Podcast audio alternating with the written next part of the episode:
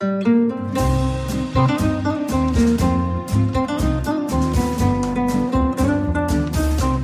sind beste Freundinnen mit Max und Jakob. Schrei ich oder schrei ich nicht? Und du sagst es mir nicht und schrei aber nicht. Leg mich doch am Arsch. Der ultra-ehrliche Männer-Podcast. Hallo und herzlich willkommen zu Beste Freundinnen. Hallo. Euer Abführmittel für die Ohren. Wir hatten ja mal über einen Bekannten von mir gesprochen, der Psychotherapeut ist und ab und zu mal seine Finger nicht von den Klientinnen lassen kann. Ne? Ah, gibt's da was Neues?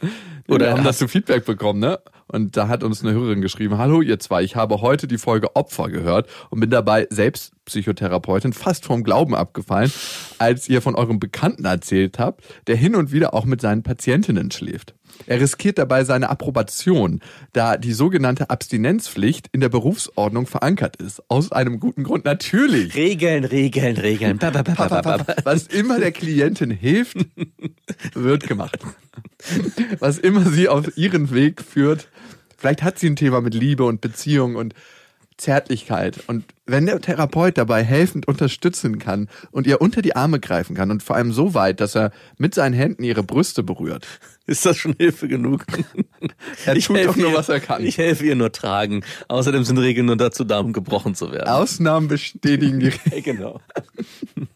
Natürlich ist uns doch klar, wir sehen das ähnlich, aber Ähnlich. genau, wir sehen das. Ganz ehrlich, Ähnlich. es gibt Fälle im Leben, da finde ich, sind Regeln scheißegal. Mhm. Also mein Vater hat mir leider beigebracht, nicht wirklich regelkonform zu sein. Und ich versuche gerade wieder eine Moral und Regeln aufzubauen in mir. Zum Beispiel, ich will dir ein Beispiel nennen. Das Einzige, was du versuchst, ist dir einen Schleichweg se- selber aufzubauen, Überhaupt damit du als Therapeut später sagen kannst, ziehen Sie sich bitte schon mal aus. Überhaupt nicht. Ich wäre nicht der Psychotherapeut, der Macht macht mit das seinen dann Klienten schläft. Macht ihr das dann auch so, dass er seinen Patienten sagt, ziehen Sie sich schon mal aus und legen Sie sich hin? Legen Sie sich bitte nackt auf die Couch. Ich- Warum? Weil das hilft, sich zu öffnen. Sie sind beim Arzt. Haben Sie ganz vergessen? Warum muss ich auf diesem Spreizstuhl sitzen? Nein, aber mein Vater ist nicht der beste Lehrer für Regeln gewesen. I know. Er hat mir erst gerade eine Geschichte erzählt, wie er drei Jahre ohne Führerschein gefahren ist als 18-Jähriger. Und dann ist er bei uns in einem Berliner Tunnel mit 120 durchgedüst, wo man 40 fahren darf. Als 18-Jähriger. Das war das Maximale, was die Autos damals gefahren sind an Geschwindigkeit. Dann wurde er angehalten von der Polizei, hatte keinen Führerschein dabei. Dann hat er den Namen von einem Kumpel gesagt, der bei der Polizei gearbeitet hat. Ja. Und meinte, ich bin der und der und habe meinen Führerschein nicht dabei. Das und das ist meine Adresse. Früher haben die das nur so gecheckt. Ja. Und dann sind die zum Auto gefahren, haben das per Telefon geprüft und er hat halt die Panik seines Lebens. und dann sind die zurück. Du hättest auch sagen können, dass du ein Kollege bist. Also ich wollte es so nicht raushängen lassen. Nein. Das ist eine Top-Story. Nein, das ist wirklich so gewesen. Ja, das ist das ist mein Vater. Und wenn du sowas hörst, also das hat er mir nicht als Kind erzählt, das hat er mir jetzt gerade erst erzählt in einem Nebensatz, dann beeinflusst dich das nicht positiv. Natürlich. Du wirst nicht der regelkonformste Mensch. Ich baue gerade meine eigenen Regeln auf, dass ich doch regelkonformer werden kann. Ich wette, der Vater von dem Therapeuten war ähnlich gestrickt wie deiner. Das darfst du jetzt nicht deiner Mama erzählen, aber ich bin ja auch Therapeut und es gibt ein kleines Geheimnis. Weil du dich fragst, warum die Couch so fleckig ist. Warum wir eine 1,80 mal 1,80 Couch haben. Und warum ich keine Sprechstundenhilfe habe. Nur ein Helfer. Ey, das geht einfach überhaupt nicht. Also beides, das, was mein Vater gemacht hat und das, was der Therapeut macht. Aber ich will das auch nicht auf eine Stufe holen. Was ist schlimmer? Ohne Führerschein fahren und dann zu schnell fahren oder mit seinen Therapieklienten Ja, ist doch gar keine Frage. Das ist natürlich das Beides Zweite. gefährdet Menschenleben. Naja, aber das Zweite finde ich schlimmer, weil es berechnend gemacht wurde. Also klar, mit den erste- Klientinnen schlafen? Ja, natürlich. Das macht er doch nicht einfach nur so, ach, es hat sich ergeben und die Liebe ist hier dazwischen gekommen, sondern das ist doch von vornherein. Na klar, denkt er wahrscheinlich, oh Mann, fuck, die sieht geil aus. Die werde ich auf jeden Fall noch bimsen im Die werde ich richtig- Therapieverlauf. Die werde ich richtig durchtherapieren. Oh Gott, ey. Aber wie dreckig ist das auch bitte? Die machen sich so richtig nackig, öffnen sich und dann so, okay, jetzt wo du schon mal offen bist, kann ich auch kurz mal was reinstecken in dich. Und dann ziehe ich das letzte bisschen Kraft aus dir raus. Der hat auf jeden Fall das Seelenfickertum perfektioniert Oh ja, und beruflich zum Erfolg gebracht. der Seelenficker-Therapeut.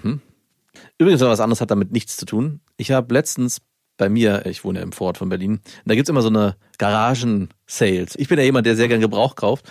Das ist eigentlich mein Traumgebiet in der Gegend, weil man nicht mehr nur bei eBay Kleinanzeigen gucken muss, sondern es gibt so eine Gruppe bei Facebook. Ich habe mir extra dafür so einen Fake-Account erstellt.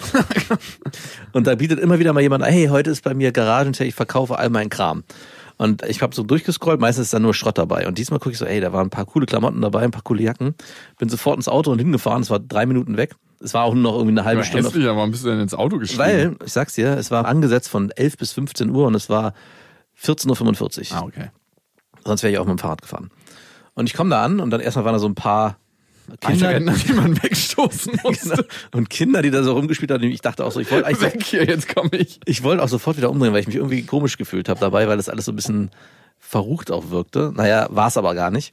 Und es gab auch Kuchen. Wieso wirkte das verrucht? Weiß ich nicht, es war so, irgendwie standen so alte Frauen drum, die mich auch so komisch angeguckt haben in meinem Auto. Fleisch. Ja, und ich dachte, es gab Kuchen und es gab Kaffee. Mit Gitternast untermischt. Und ich dachte, irgendwas ist ja komisch und ist ja faul. Ich bin aber trotzdem hingegangen. Und es waren echt coole Sachen dabei. Es war auch krass viel, ein ganzes Angelset, so viel Kram. Und als erstes, was ich gefragt habe, als ich die Jacken gesehen habe, es war so eine Jacke von einer bekannten Firma, die so Outdoor-Klamotten verkauft, Geil. ob die von ihr seien. Weil ich wollte natürlich keine Frauenjacke kaufen. Dann dachte ich mir, es ist eigentlich scheißegal, wenn die. Hauptsache, die passt. Hey, hättest du mir mitbringen können. Ja, hätte ich machen können, aber ich hatte ja Interesse, Sachen für mich zu kaufen. Aber hast du nicht dabei an mich gedacht, dass mir die auch gut gefallen könnte? Nein, die da hing, hätte dir auch nicht gut gefallen. Warum nicht? Weil es eine richtige Dad-Jacke ist. Okay, gut. Auf jeden Fall ist ja eigentlich auch egal, ob es von einer Frau oder von einem Mann ist, wenn die Unisex ist, aber ich habe trotzdem gefragt, sind die von Ihnen? Und die meinte nur, nein. Und jetzt erinnere ich mich nicht mehr, ob sie gesagt hat, sie waren oder sie sind von meinem Mann. Ich habe Okay. auf jeden Fall nicht richtig zugehört. habe die Jacken anprobiert, habe auch sofort eine genommen, habe noch so einen Fließpulli genommen, auch von so einer Firma, der richtig kuschelig und cool ist und Schuhe, was ich normalerweise nicht mache, aber ich habe mir auch Schuhe gekauft, Warum hast du Schuhe gekauft? weil es auch so Outdoor-Schuhe waren und wenn wir so spazieren gehen, sind die einfach mega praktische Dad-Schuhe. Und als ich so durch die Jacken ging und dann so Sachen anprobierte und mich dann auch entschieden habe, die zwei zu kaufen, kam mir der Gedanke, hier hängen so viel Sachen von einem Mann, Hosen, Schuhe, Keine einzigen Sachen von einer Frau. keine Sachen von einer Frau. Und dann guckte ich diese Frau an und bildete mir ein, dass sie so eine gewisse traurige Aura hatte. Haben alle alten Frauen. Ja, so alt war die nicht. Und dann kam mir der Gedanke, wahrscheinlich ist der Mann verstorben. Wolltest du da nicht nochmal nachhaken? Ich habe überlegt, aber ich habe es nicht gemacht. Also entweder ist der Mann verstorben oder er hat seine Eier abgegeben, weil der ganze Hausrat von diesem Mann, alle seine Hobbys, die er hatte, wurden dort verhökert. Also eine riesenkrasse Angelgarnitur mit allem, was dazugehört. Dann hatte der noch so ein T-Shirt-Fetisch mit so bestimmten komischen T-Shirts von irgendwelchen Surfermarken. Auch alle massig aufgereiht. Die waren auch alle nicht oll, die waren teilweise noch neu. Wahrscheinlich ist der Mann verstorben. Und ich habe dann kurz überlegt, ist es jetzt ein Grund, ja oder nein? Und jetzt meine Frage an dich, würdest du eine Jacke oder ein Pullover oder Schuhe von einem Toten tragen? Naja, der hat die ja nicht getragen, während er gestorben ist, oder? Ich vermute mal nicht, nein. Also ich glaube nicht, dass sie ihm die ausgezuppelt hat. Oh, jetzt ist er tot, jetzt kann ich endlich seine Gore-Tex-Schuhe für 30 Euro in der Garage verkaufen. Zehn. Zehn. Nimm beide mit, pro Stück 5 Euro. Und ich habe mich auch ein bisschen schlecht gefühlt, weil ich habe auch natürlich auch noch gehandelt. Und zwar nicht zu Du Grabräuber. Ich habe am Ende wahrscheinlich einen Warenwert von 350 Euro im Wert von 50 Euro abgegriffen. Du ekliger Mensch. Es, Aber geht, es war auch schon sehr günstig. Also es geht auch gar nicht ums Geld, dann, wenn man handelt. Ne? Nein. Eigentlich, es geht so ums Gefühl. das ging um 10 Euro am Ende. Das ist übrigens der Titel unserer Folge, das Gefühl. Es geht immer ums Gefühl, aber dazu gleich mehr. Du hast mich ja erstmal gefragt und das ist eigentlich auch ein Gefühl, was man dazu hat, weil am Ende macht es ja keinen Unterschied, ob der Typ tot ist oder nicht. Ne? Also wenn es nicht die Sachen sind, mit denen er verstorben ist. Und auch da muss man sagen, wenn er jetzt da nicht drei Wochen drin lag, würde es keinen Unterschied machen. Wenn er jetzt gerade gestorben ist und man zieht ihm die Sachen raus und sagt, so, das ist jetzt meine Hose. also jetzt so Ja, nicht. damit. Jo, und ich kann dir sagen, ja, würde ich machen. Hätte ich gar nicht so ein Problem mit. Habe ich auch. Ich habe jahrelang eine Regenjacke gehabt, die ist jetzt ein bisschen undicht geworden, die von einem Verstorbenen war. Meine Mom hat früher auf ältere Menschen aufgepasst, speziell auf einen alten Opa, der im Rolli saß. Und der ist irgendwann verstorben. Und dann hat die alte Frau von ihm gesagt, hey, ich würde die Sachen jetzt alle wegdonnern, wollen Sie noch ein bisschen was mitnehmen für Ihren Sohn? Und der war zufälligerweise ziemlich stylisch unterwegs und hatte halt so ganz coole Sachen, immer so gedeckte Farben in grün und so, wo keine großen Labelprints drauf waren. Und dann hat meine Mutter mir die mitgebracht und das war dann meine neue Regenjacke. Was hatte ich noch? Ich hatte so einen Coat von ihm, Ich hatte jetzt keine Unterhosen und Socken. da hört bei mir eh die Grenze Aber auf. da muss der auch nicht tot sein, derjenige. Nein, natürlich nicht. Mein Schwager trägt meine ganze Unterwäsche, die ich aussortiere. Nein. Doch. Warum sortierst du die aus? Weil ich mir irgendwann angewöhnt habe, nur noch von einer Marke Sachen zu tragen. So, okay. Dass ich nicht mehr jeden Morgen gucken muss, welche Unterhose trage ich, was trage ich von da, was trage ich von da, sondern einfach so, zack. Ich habe auch nur die gleichen Socken im Schrank, nur die gleichen Unterhosen, alle T-Shirts quasi. Ich mag keine Labelprint-T-Shirts. Alles immer so einheitlich, dass ich nicht so lange morgens am Schrank stehen muss und mich durchfühlen muss. Nur meine Hemden und Schuhe und so, das ist eine Katastrophe in der Auswahl. Aber alles andere versuche ich einigermaßen straight zu halten. Und deswegen, ja, kein Problem. Und der Freund von meiner Mutter, der damals mit ihr noch zusammen war, der war knallhart. Der hat sich seine Matratze gezogen von dem Toten. Der, Aber der ist gestorben. Nein. Doch. Ohne Scham. Einfach gesagt, du, da ist so ein Gummilayer drüber, den habe ich da rüber gezogen. Wie lange lag der auf der Matratze tot? Mann, nee, keine Ahnung, paar Stunden Ah, erst. okay. Alter, der war betreut, der war jetzt nicht in seiner Wohnung einfach und wurde von Maden zerfressen. Ja, dann, das war mein Bild, Nein, was ich hatte. Nicht diese Matratze. Die hat sich immer Die ist doch noch gut. Da wische ich einmal Einfach rüber. so weggerollt. mit dem Fuß. so mit dem Bettlaken. Auch gleich das Totentuch. Ist auch noch gut. Weg da. Da ist schon ein bisschen. her mit der Jacke. Störrischer alter Mann. Gib die her.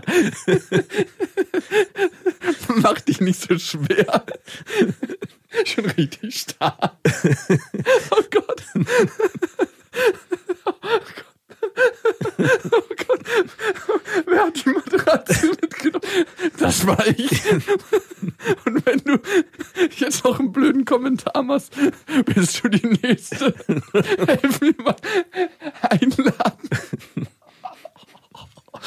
Aua. Okay, okay, reicht jetzt. Also, um deine Frage zu beantworten, wie wäre mein Gefühl zu der Sache? Matratze nicht mehr, da hört für mich der Spaß auf. Ja. Hätte ich keinen Bock zu. Ich habe allerdings auch eine gebrauchte Matratze von meinem Vater mal bekommen, auf der ich ein paar Jahre geschlafen habe. Aber ich habe es mir einfach nicht durch den Kopf gehen lassen. Natürlich hat er auf dem Ding Sex und so. Ach so, ey, da habe ich auch gerade nicht dran gedacht. Ich bin bei so Sachen eigentlich extrem penibel. So Matratzen. Ich mag es auch nicht, wenn irgendwelche Fremden in meinem Bett schlafen. Mhm. Du magst sowieso nicht, wenn ich schon eine Jacke von dir anziehe, sag ich so, mm. Naja, du bist ja kein Fremder. Ja, aber deswegen meine ich ja, selbst da ist so, oh. Ich mag nicht, wenn andere Leute meine Sachen tragen. Also andere Männer, weil Männer schwitzen anders als Frauen. Ich mag nicht, wenn andere Männer Schweiß an meine Sachen kommen. mein Schwager trägt ja alles von mir. Ne? Alles, was ich aussortiere, kriegt der. Ja. Und der hat überhaupt gar kein Problem damit. Ich sehe ihn immer so, "Hä, da komme ich doch von Weitem. Und dann sehe ich, ach so, nee, stimmt, der hat nur alle meine Sachen an. Hätte ich aber auch kein Problem mit. Aber bei Matratzen würde bei mir der Spaß aufhören bei Toten, aber bei allem anderen würde ich so sagen, jo, warum nicht? Dachte das ist dann auch gut. Und es ist vor allem günstiger meistens, weil man mit der Trauer der Person handeln kann, die sie verkauft. Es geht immer um das Gefühl.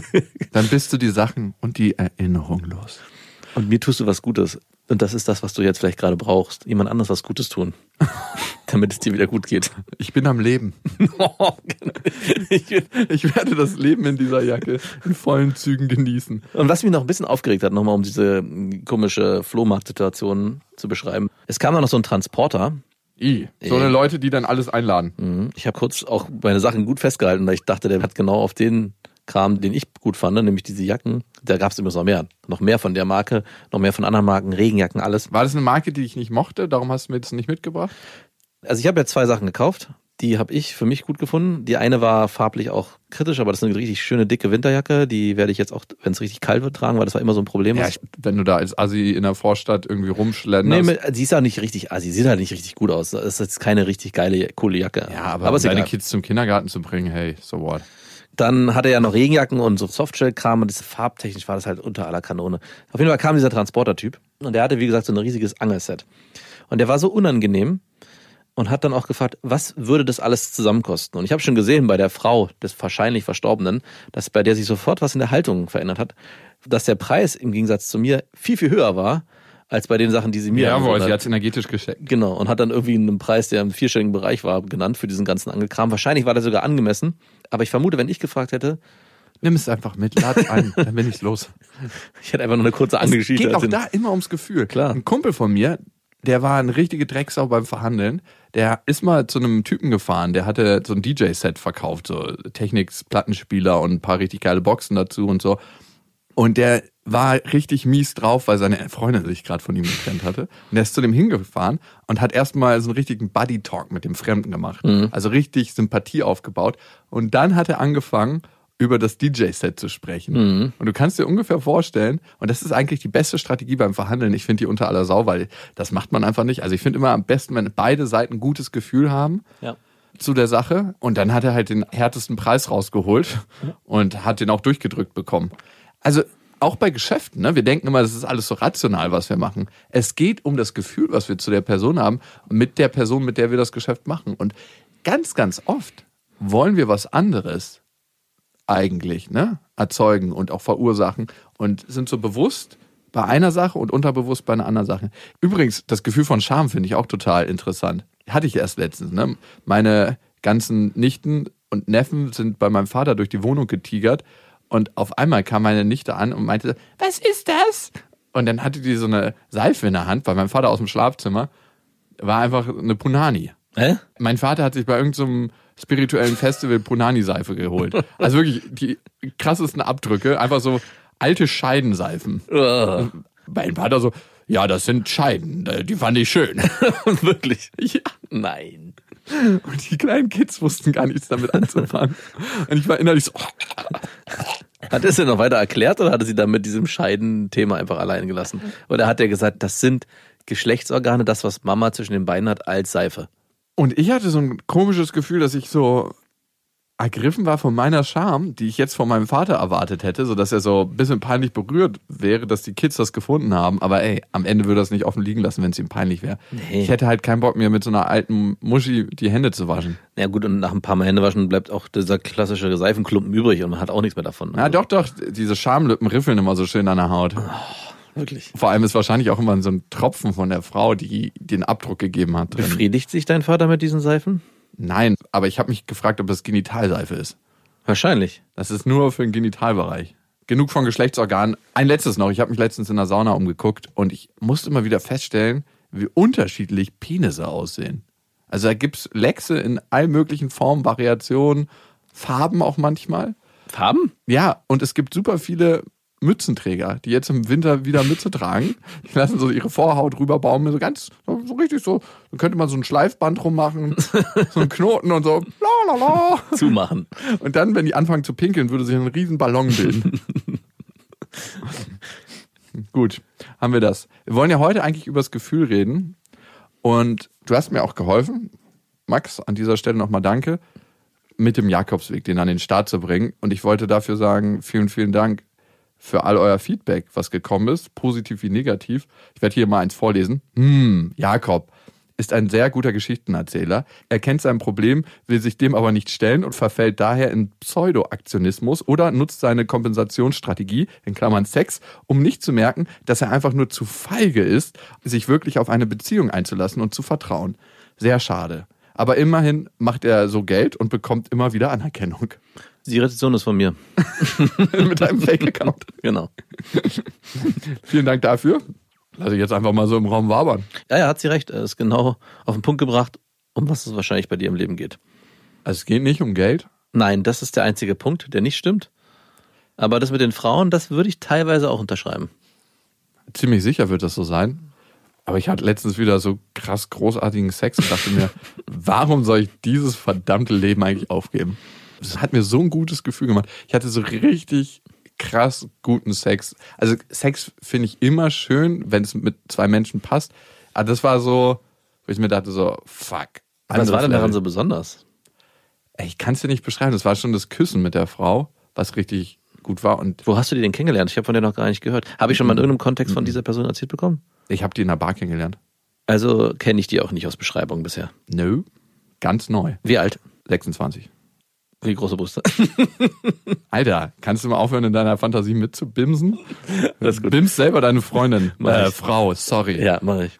Was war denn jetzt so krass gut daran, im Gegensatz zu all den anderen? Also, Nein, es ist nicht so krass gut zu all den anderen. Das ist jetzt nicht so, all die anderen kannst du in die Tonne treten und das ist die einzig wahre. Nein, alle anderen sind auch schön und es war total gut, aber manchmal hat es einen besonderen Klick, so, wo du dir denkst so, alter Schwede, ey, danke, dass ich das gerade erleben darf. okay. Seid ihr zusammen? Nein. Kennst du das nicht, dass es sich manchmal so richtig gut anfühlt? Ja, und du klar. so richtig, richtig Bock auf die Frau hast. Ja, klar. Und du dir denkst, ich finde einfach alles geil an dir. Natürlich wird wahrscheinlich nicht alles geil sein an der Frau. Wenn du jetzt zwischen dem kleinen und dem zweitkleinsten Zeh leckst und irgendwelche Fusseln aus ihren Socken leckst, ist das wahrscheinlich auch nicht geil. Aber es gibt manchmal Frauen, an denen finde ich alles geil. Und das war so eine Frau. Und werdet ihr euch wiedersehen? Yes. Habt ihr euch schon wieder gesehen? Also wie oft habt ihr euch schon gesehen? Dreimal? Ah, okay. Ich bin gespannt. Du bist überhaupt nicht gespannt. Hör auf zu lügen. So, es geht um das Gefühl. Beim Jakobsweg, da gab es einen Satz, der ist mir einfach hängen geblieben. Manchmal ist es in einer Begegnung, in einer Erfahrung, die du gemacht hast, Jakobsweg, falls ihr den Podcast sucht, Jakobs und dann Weg, zwei Wörter einfach eingeben, überall, wo ihr Podcast findet. Das ist ein rotes Icon. Das ist eigentlich das einzige rote Icon, was es im Zusammenhang mit dem Jakobsweg Das ist die Warnfarbe rot, Jakobsweg. Genau. Und das ist eine Folge gewesen über Ayahuasca, wo ich Ayahuasca ausprobiert habe. Und es ist ein Satz gefallen, nämlich von diesem Anleiter, es geht am Ende immer um das Gefühl. Und ich habe es nicht so richtig gecheckt. Aber alles, was wir machen, ist das Gefühl am Ende, was uns leitet. Und manchmal sagen wir, das war jetzt eine Kopfentscheidung und eine Bauchentscheidung. Und dann unterscheiden wir so zwischen Bauch. Auch da, am Ende ist es das Gefühl. Wir treffen eine rationale Entscheidung, die uns dann ein gutes Gefühl bereitet.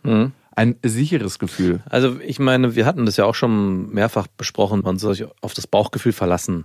Aber was er in der Folge auch beschrieben hat oder diese kurze Anekdote, die der gebracht hat, ist für mich nochmal so, dass ich es dadurch anders betrachten kann. Also ich finde es eigentlich fast noch schöner und gesünder für mich selber und das hat mich am Wochenende auch sehr beschäftigt.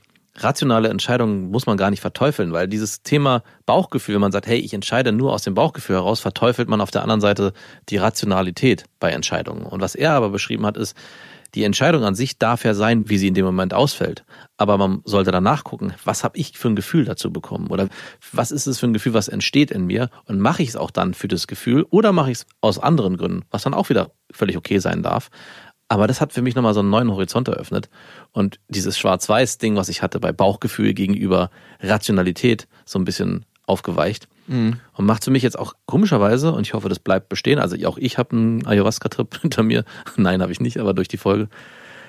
Dass ich vielleicht in Zukunft es ein bisschen einfacher habe, Entscheidungen zu treffen. Und wenn ich sie falsch enttreffe, aus dem falschen Gefühl heraus, trotzdem mir begründen kann, warum ich sie doch trotzdem so getroffen habe. Und dann darf das auch so sein. Für mich ist ganz wichtig zu überprüfen, was mache ich, um ein bestimmtes Gefühl nicht zu fühlen. Ne? Heute Abend dachte ich, wir wären verabredet, ne? Mhm. Und dann hieß es, nee, wir sind am Freitag verabredet. Und dann dachte ich mir so, Oh fuck, da wollte ich doch die Alte vom letzten Mal bimsen. nein, vielleicht. Tatsächlich. Muss ich den Das war sofort der Impuls. Ich, ich kam rein, hab das gesagt, ich dachte so, okay. mein Freitagabend war anders verplant, aber gut.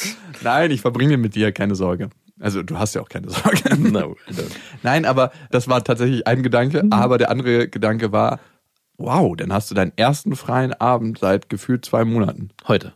Ja, ganz genau. Ah, krass. Dann habe ich den ersten freien Abend und dachte mir so, wow, krass, was machst du dann? Und was machst du? Ein bisschen Sport, onanieren und wahrscheinlich mal früh ins Bett gehen. Was heißt das für dich, früh ins Bett gehen? 11 Uhr? Okay. Challenge accepted. Nochmal zu dem Gefühl. Für mich ist ganz wichtig, was mache ich, um ein bestimmtes Gefühl zu vermeiden? Ja. Also was tue ich alles, um bestimmte Sachen nicht fühlen zu müssen? Wie viel arbeite ich? Daran habe ich zum Beispiel überhaupt nicht gedacht.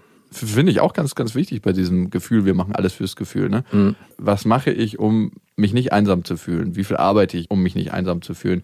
Wie lasse ich mich auf Frauen ein, um mich nicht komisch zu fühlen, weil ich merke, dass ich mich nicht richtig auf Frauen einlassen kann oder was auch immer. Ne? Also wir machen alles am Ende fürs Gefühl. Und auch wenn wir uns Dinge kaufen, kaufen wir uns die Dinge nicht, weil sie so unglaublich praktisch sind, sondern weil wir uns meistens irgendwas vorstellen. Wie kann irgendein Gucci-Schal 270 Euro kosten und die wird wahrscheinlich in China, keine Ahnung, für drei Euro hergestellt. Ja. Weil sie so aufgeladen ist mit einem Gefühl.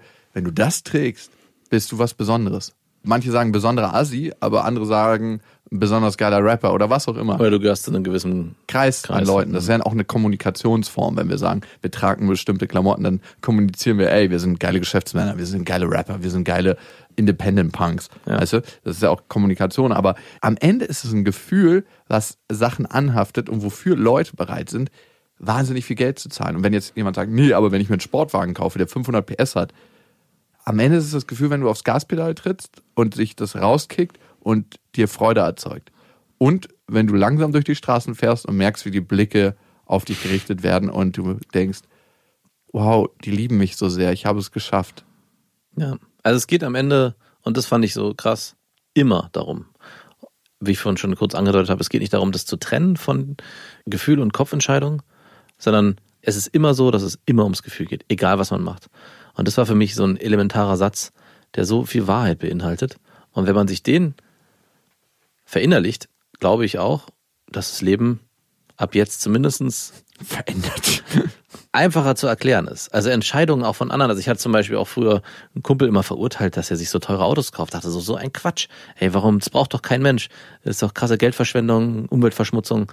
Und mittlerweile kann ich jetzt auch sagen, hey, der macht es, weil es ihm ein gutes Gefühl gibt. Und nur weil es mir kein gutes Gefühl gibt, heißt es nicht, dass ich das verurteilen muss, sondern ich kann zwar Aspekte anbringen, warum es vielleicht nicht gut ist, aus welchen Gründen auch immer, aber für ihn persönlich ist es das, was ihm ein gutes Gefühl gibt. Glaubst du, die Menschen, die das machen, die sich durch bestimmte Wertgegenstände, die man käuflich erwerben kann, die sich dadurch ein gutes Gefühl machen, Schwierigkeiten haben, gute Gefühle auf anderen Ebenen zu bekommen? Hm, nicht unbedingt. Bei dem besagten Kumpel kann ich das nur unterschreiben. Ja, aber also der ist auf bestimmten Ebenen mega dicht, glaube Genau. ich. Und der schafft es nur mit einem Wertgegenstand an sich ranzukommen, gefühlsmäßig. Ja, aber ich würde es nicht immer unterschreiben. Ich darf auch beides geben. Okay. Also es darf jemand sein, der sich zum Beispiel einen alten Porsche kauft für sehr viel Geld. Der hat vielleicht auch die Motivation, ein gutes Gefühl zu bekommen. Und trotzdem, auf der anderen Seite kann er aber auch auf anderer Er Ebene Mensch. hat er die Möglichkeit. Gefühle Ich überlege noch, du Ficker. Ich bin schon wieder weg davon. Ich finde, das passt nicht zu mir irgendwie. Ich bin schon wieder weg. Ich bin immer so am Hin und Her wanken, weil ich mir denke, es ist nicht so eine krasse Umweltsauerei, weil das Ding wird jetzt nicht mehr neu produziert und ich würde es auch nicht oft fahren. Das heißt, es verbraucht dann auch nicht viel Sprit.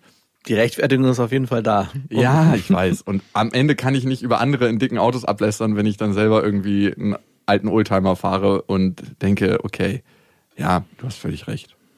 Erwischt. und auch da ist es das Gefühl, was ich dem Auto zuschreibe. Aber nur, also was du schon sagen musst, also ich glaube, der besagte Kumpel, der kauft sich das nicht nur für das Gefühl. Beziehungsweise es ist manchmal verlagert. Ich glaube, bei ihm ist es so, das Detail an dem Auto finde ich gut, dass es so schnell fährt, finde ich gut, dass es so modern ist und ganz viele Sachen. Bei dir ist es, glaube ich, eher so, es geht eigentlich nur um das Gefühl, gar nicht um das Auto an sich. Wie meinst du das? Das Auto verkörpert bei dir nochmal was anderes. Es ist ein Lebensumstand oder es hat eine Aura. Um nach außen präsentieren zu können, wie toll und erfolgreich ich Ich glaube, das würde ich eher Leuten zuschreiben, die sich so moderne, neue, teure Autos kaufen. So alte Autos haben eher eine nostalgische Aura. Also wie wenn man was Gebrauchtes kauft. Da schwingt was mit, da ist was schon drinne gewesen. Das gehört dazu, da ist eine Nostalgie mit drinne. Klar, es geht auch da ums Gefühl. Ich würde es noch mal ein bisschen anders betrachten, als wenn jemand sich einen Neuwagen vom Autohof kauft, weil da die und die und die Sachen drin sind und der so und so schnell fährt. Das ist, glaube ich, der wesentliche Unterschied. Und vor allem, auch das Gefühl des Komforts eine ganz große Rolle spielt, weil bei einem alten Porsche spielt Komfort definitiv keine Rolle. Man kann vielleicht mal schnell fahren und man Die sitzt Dinger vielleicht- kannst du nicht fahren, ey. Die fahren sich einfach wie so eine fucking Blechschüssel, wo noch nicht mal viel PS drin ist. Also alle Modelle so unter 85. Da hast du ja auch nicht wirklich richtig Power. Ja. Es ist keine Vernunftsentscheidung. So ein Ding würde ich mir auch nicht holen. Also alles unter Jahrgang 85 würde ich mir auch nicht kaufen, weil, ey, wir sind aber auch kein Autopodcast. Deswegen ist es auch scheißegal, weil ich fahre die Dinger nicht gern. Ich bin die selber schon gefahren. Ich habe ein ganz bestimmtes Modell im Auge, aber du, am Ende wäre es einfach so widersprüchlich zu all dem, was ich innerlich fühle. Und trotzdem gibt es immer wieder einen Impuls. Ich frage mich, ob das manchmal damit zusammenhängt, weil ich so im Mangel aufgewachsen bin, in so einem materiellen Mangel, dass ich mir irgendwie denke, ich muss das nochmal spüren, wie das ist, wenn ich keinen Mangel mehr habe.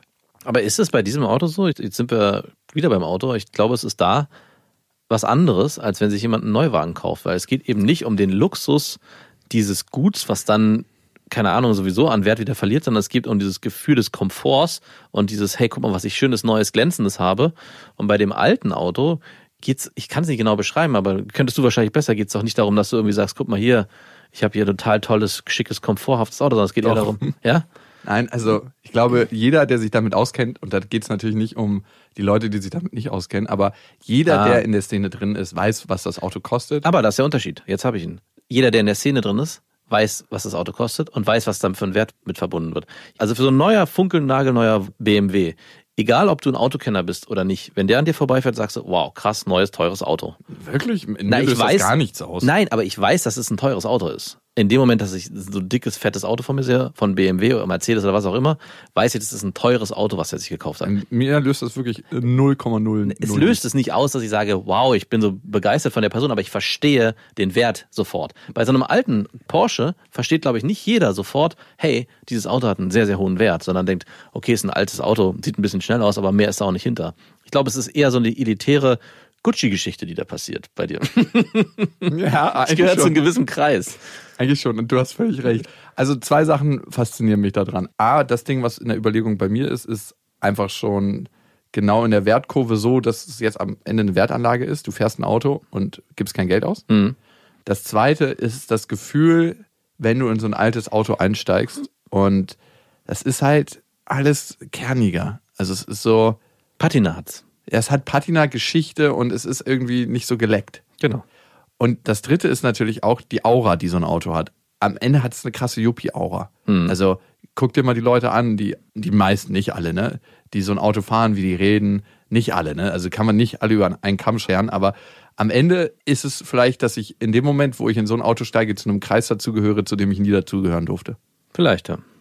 Und ich möchte vielleicht einmal in meinem Leben fühlen, wie es ist, dazuzugehören. Wo fährst du dann hin? Zu solchen Oldtimer-Treffen? wie? das will ich meine Zeit nicht mit Ja, verschwenden. aber wie kriegst Es du ist denn einfach, mit? wenn ich einsteige, dann weiß ich, endlich bin ich ein Teil einer größeren Gruppe, wo ich nie. Meine Mutter hat mich immer mit einem Gammelauto von der Schule abgeholt. Das war mir immer krass peinlich, Ja. weil ich nie dazugehört habe. Alle anderen Eltern hatten coole Autos und waren einfach besser aufgestellt Ja. als wir.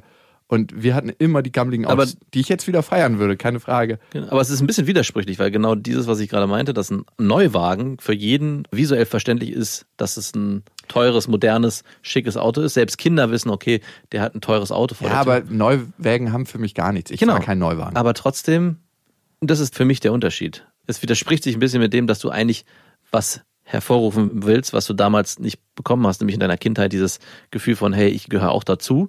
Weil dieses Auto wird dir wahrscheinlich nicht das Gefühl geben, ich gehöre auch dazu, sondern ich gehöre wieder zu irgendeinem Kreis, der separiert ist, weil er sich so ein spezielles Auto gekauft hat. doch, doch, ich gehöre zu einem ganz besonderen Kreis. Aha.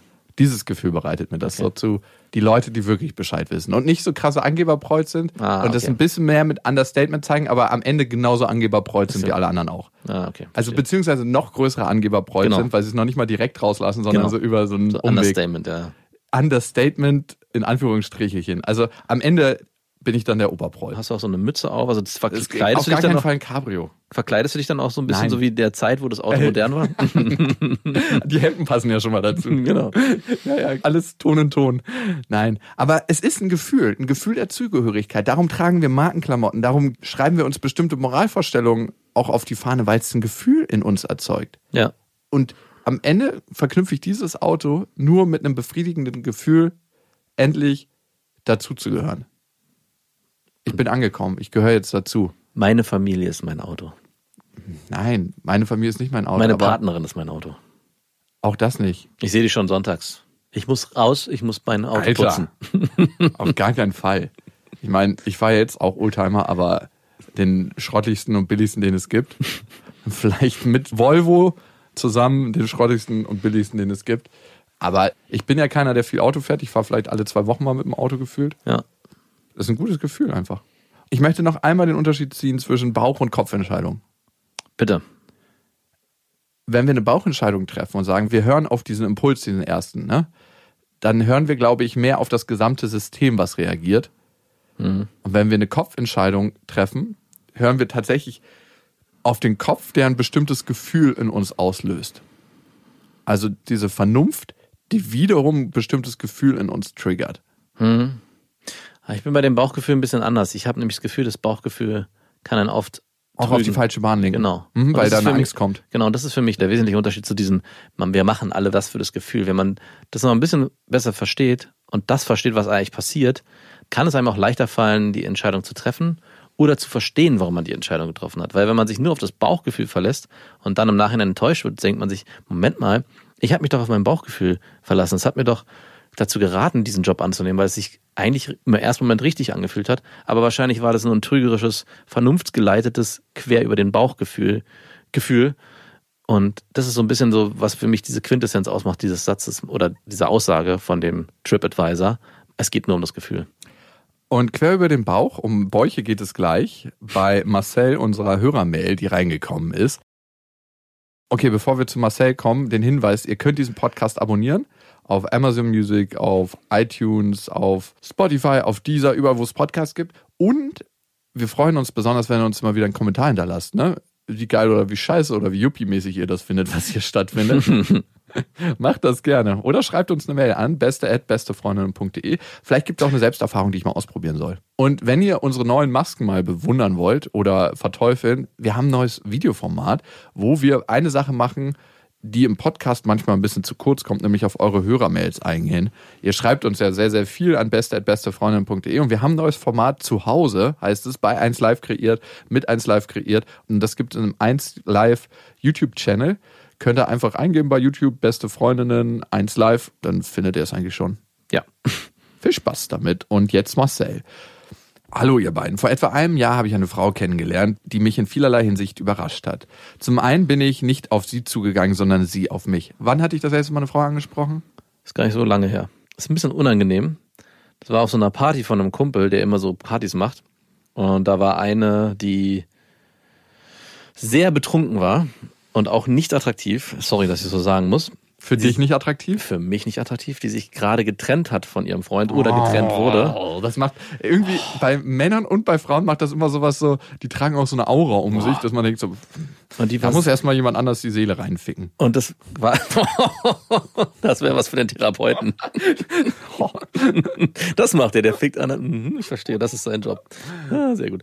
Auf jeden Fall war die so anhänglich. Das war auch gar kein Anmachen so richtig. Es war einfach nur, hey, ich will dich besteigen. Es war wirklich so ein Hund, der die ganze Zeit an deinem Bein rumrammelt. Nicht schön. Oh, das war gerade so hässlich, was ich gesagt habe. Es war wirklich so hässlich. Ja. Okay, Marcel. Mehr davon im neuen Podcast, der Jakobsweg. Marcel.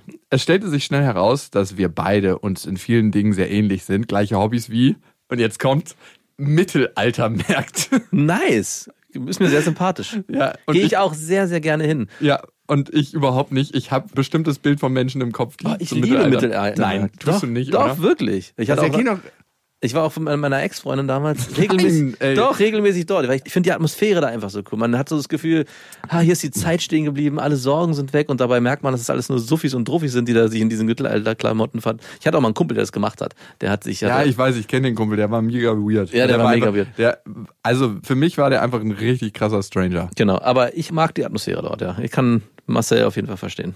Ja, und ich kann es nicht verstehen, weil das letzte Mal, als ich auf dem Mittelaltermarkt war, dachte ich mir so, ach schön, sieht ja alles ganz gemütlich aus. Und dann habe ich in so ein Zelt geguckt und dann habe ich gesehen, wie so ein Typ in Lederklamotten einfach mal auf sein neues Smartphone geguckt hat.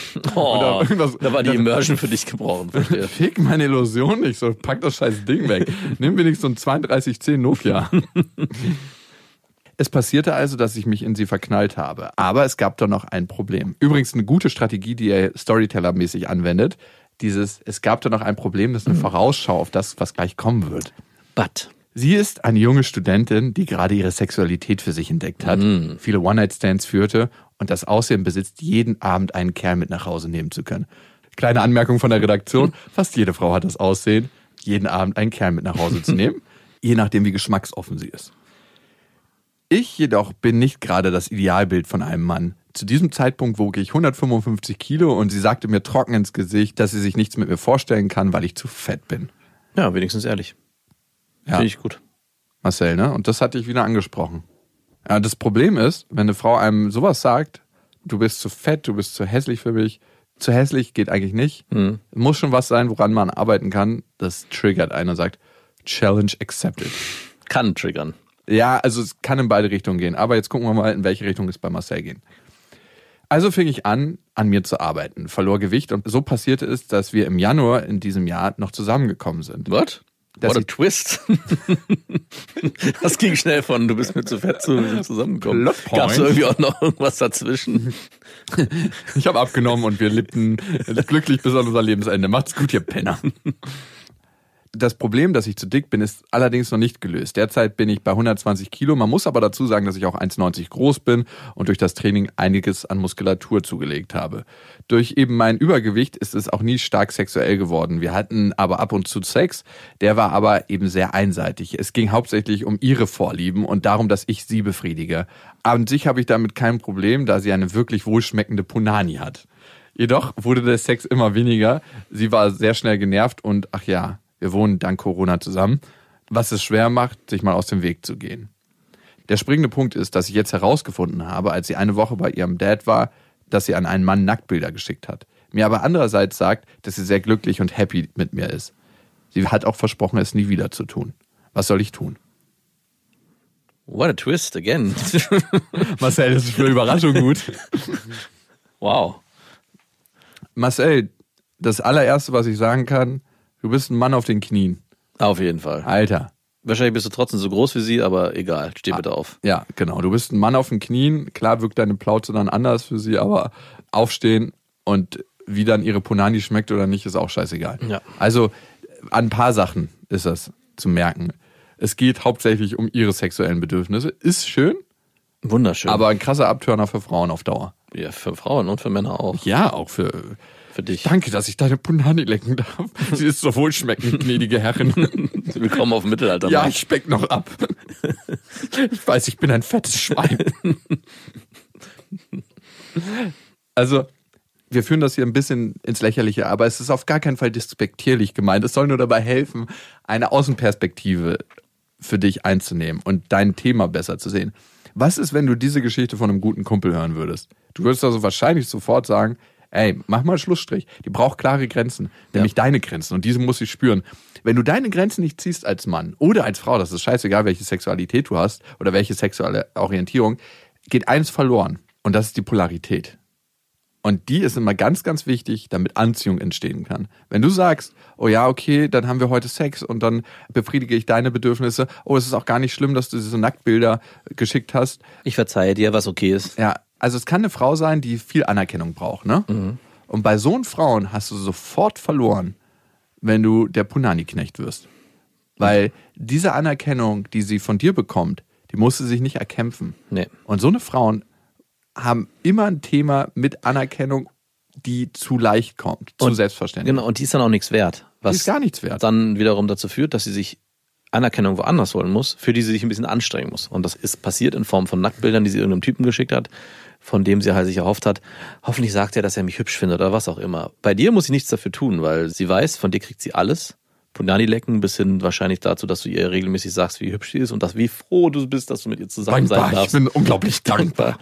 Und ich nehme noch mehr ab, mein Herr und Gebieter. Also ich finde super, dass du abgenommen hast. Die Motivation dahinter ist in Frage zu stellen. Es wäre schöner, wenn du es vor allem für dich tust und dann im nächsten Step die Motivation kommt, vielleicht lerne ich dann eine attraktive Frau kennen, was aber auch nicht unbedingt miteinander verbunden werden muss. Ja. Also komm mal wieder ein bisschen bei dir an. Innere Einkehr. Das heißt, frag dich mal, ob du ein cooler Typ bist. Also es hat ja immer was mit Selbstbewusstsein zu tun, ne? Wenn du denkst, du musst da den Knecht machen, weil das so eine tolle Frau ist, die dir über den Weg gelaufen ist. Meine Schwester kam auch letztens zu mir an und hatte ein Thema mit einem Typen und ich so, ey, du hast ihn gerade kennengelernt und denkst so, das ist jetzt der Typ fürs Leben oder verbiegst dich so, der muss sich doch erstmal beweisen bei dir. Mhm. Also der muss doch erstmal zeigen, dass er nicht es würdig ist, aber dass er ein cooler Typ ist, mit dem du Lust hast, deine Lebenszeit zu verbringen. Und genauso, Marcel, du. Du gibst deiner Freundin deine Lebenszeit, wie sie dir die auch gibt, ne? Und das ist 50-50 wert. Da ist keine wow, ich bin der, der so dankbar sein darf. Sie darf auch dankbar sein, dass sie mit so einem coolen Typen wie dir zusammen ist. Ja. Und wenn du das für dich verinnerlichst, dass du genauso ein geiler Typ bist wie sie auch und dass dein Lachs vielleicht genauso wohlschmeckend ist wie ihre Punani. Ja. Also das finde ich nochmal ganz wichtig. Also Sexualität darf in Teilen mal unausgewogen sein. Also Voll. Also es darf mal sein, dass der eine mehr Bedürfnisse hat und die auch einfordert als der andere, aber es auch wichtig ist das. Ja, und es muss aber dann auch wieder zurückgehen. Also es sei denn, du sagst, du bist damit fein und für mich ist es eigentlich Nein, meine ist Erfüllung. Unattraktiv. Ist unattraktiv, aber wenn man einen Partner findet, wo man sagt, für mich ist das okay, hier mehr zu geben und der andere sagt, es ist auch für mich okay, mehr zu nehmen, kann das auch eine Dynamik sein, die funktionieren kann. Aber eigentlich ist es selten so. Meistens ist es so, dass man sich in der Beziehung immer gegenseitig abwechselt oder eben die Bedürfnisse auf gleicher Ebene stattfinden müssen. Also auch du musst mal sagen, hey, heute bin ich mal dran. Heute möchte ich verwöhnt werden. Ja, und glaubst du, es ist wirklich so, dass du ihr zu fett bist? Das ist am Ende ein Ding, was vorgeschoben wird, diese äußere Hülle. Also das ist nicht all das. Das ist nicht, weil du zu fett bist. Das ist deine innere Haltung in deinem Körper. Ja. Und klar schämst du dich vielleicht ein bisschen oder fühlst dich zu dick oder was auch immer. Aber es ist deine innere Haltung, die du hast. Und natürlich macht es was aus, wie ein Mensch äußerlich wirkt, aber das ist ein viel kleinerer Prozentteil, als wir glauben. Mhm. Und wenn du zu allem stehst, was du bist, könnte deine Plauze auch geil werden. Also wenn du alles an dir liebst. Ja. Es kann sein, dass sie das dann irgendwann geil findet. Aber wenn du es abstoßend findest und dich schämst und sagst, oh ja, ich nehme für dich ab, naja, wie soll sie das denn finden? ja. Du hast dich mehr als unter Wert verkauft. Marcel und Deinen eigenen Wert wiederfinden, ich glaube, darum geht's. Jo, man, danke für dein Vertrauen. Ich hoffe, dass wir zu hart waren. und damit hoffen wir, dass ihr mit einem guten Gefühl aus dieser Folge rausgeht. Wir küssen eure Ohren. Warum küssen wir? Achso, natürlich küssen wir eure Ohren. Ich finde es einfach schön, sich das vorzustellen. Nicht, nicht. Doch, ich liebe es. Was wirklich? Ey, wenn Frauen meine Ohren küssen, finde ich richtig geil. Don't tell that. Anybody. ich sehe schon. Ja, keine Ahnung. Ich weiß, du magst es nicht, aber Nein. wir küssen eure Ohren. Bis dahin. Wir wünschen euch was. Das waren Beste Freundinnen mit Max und Jakob. Jetzt auf iTunes, Spotify, Soundcloud, dieser YouTube und in deinen schmutzigen Gedanken.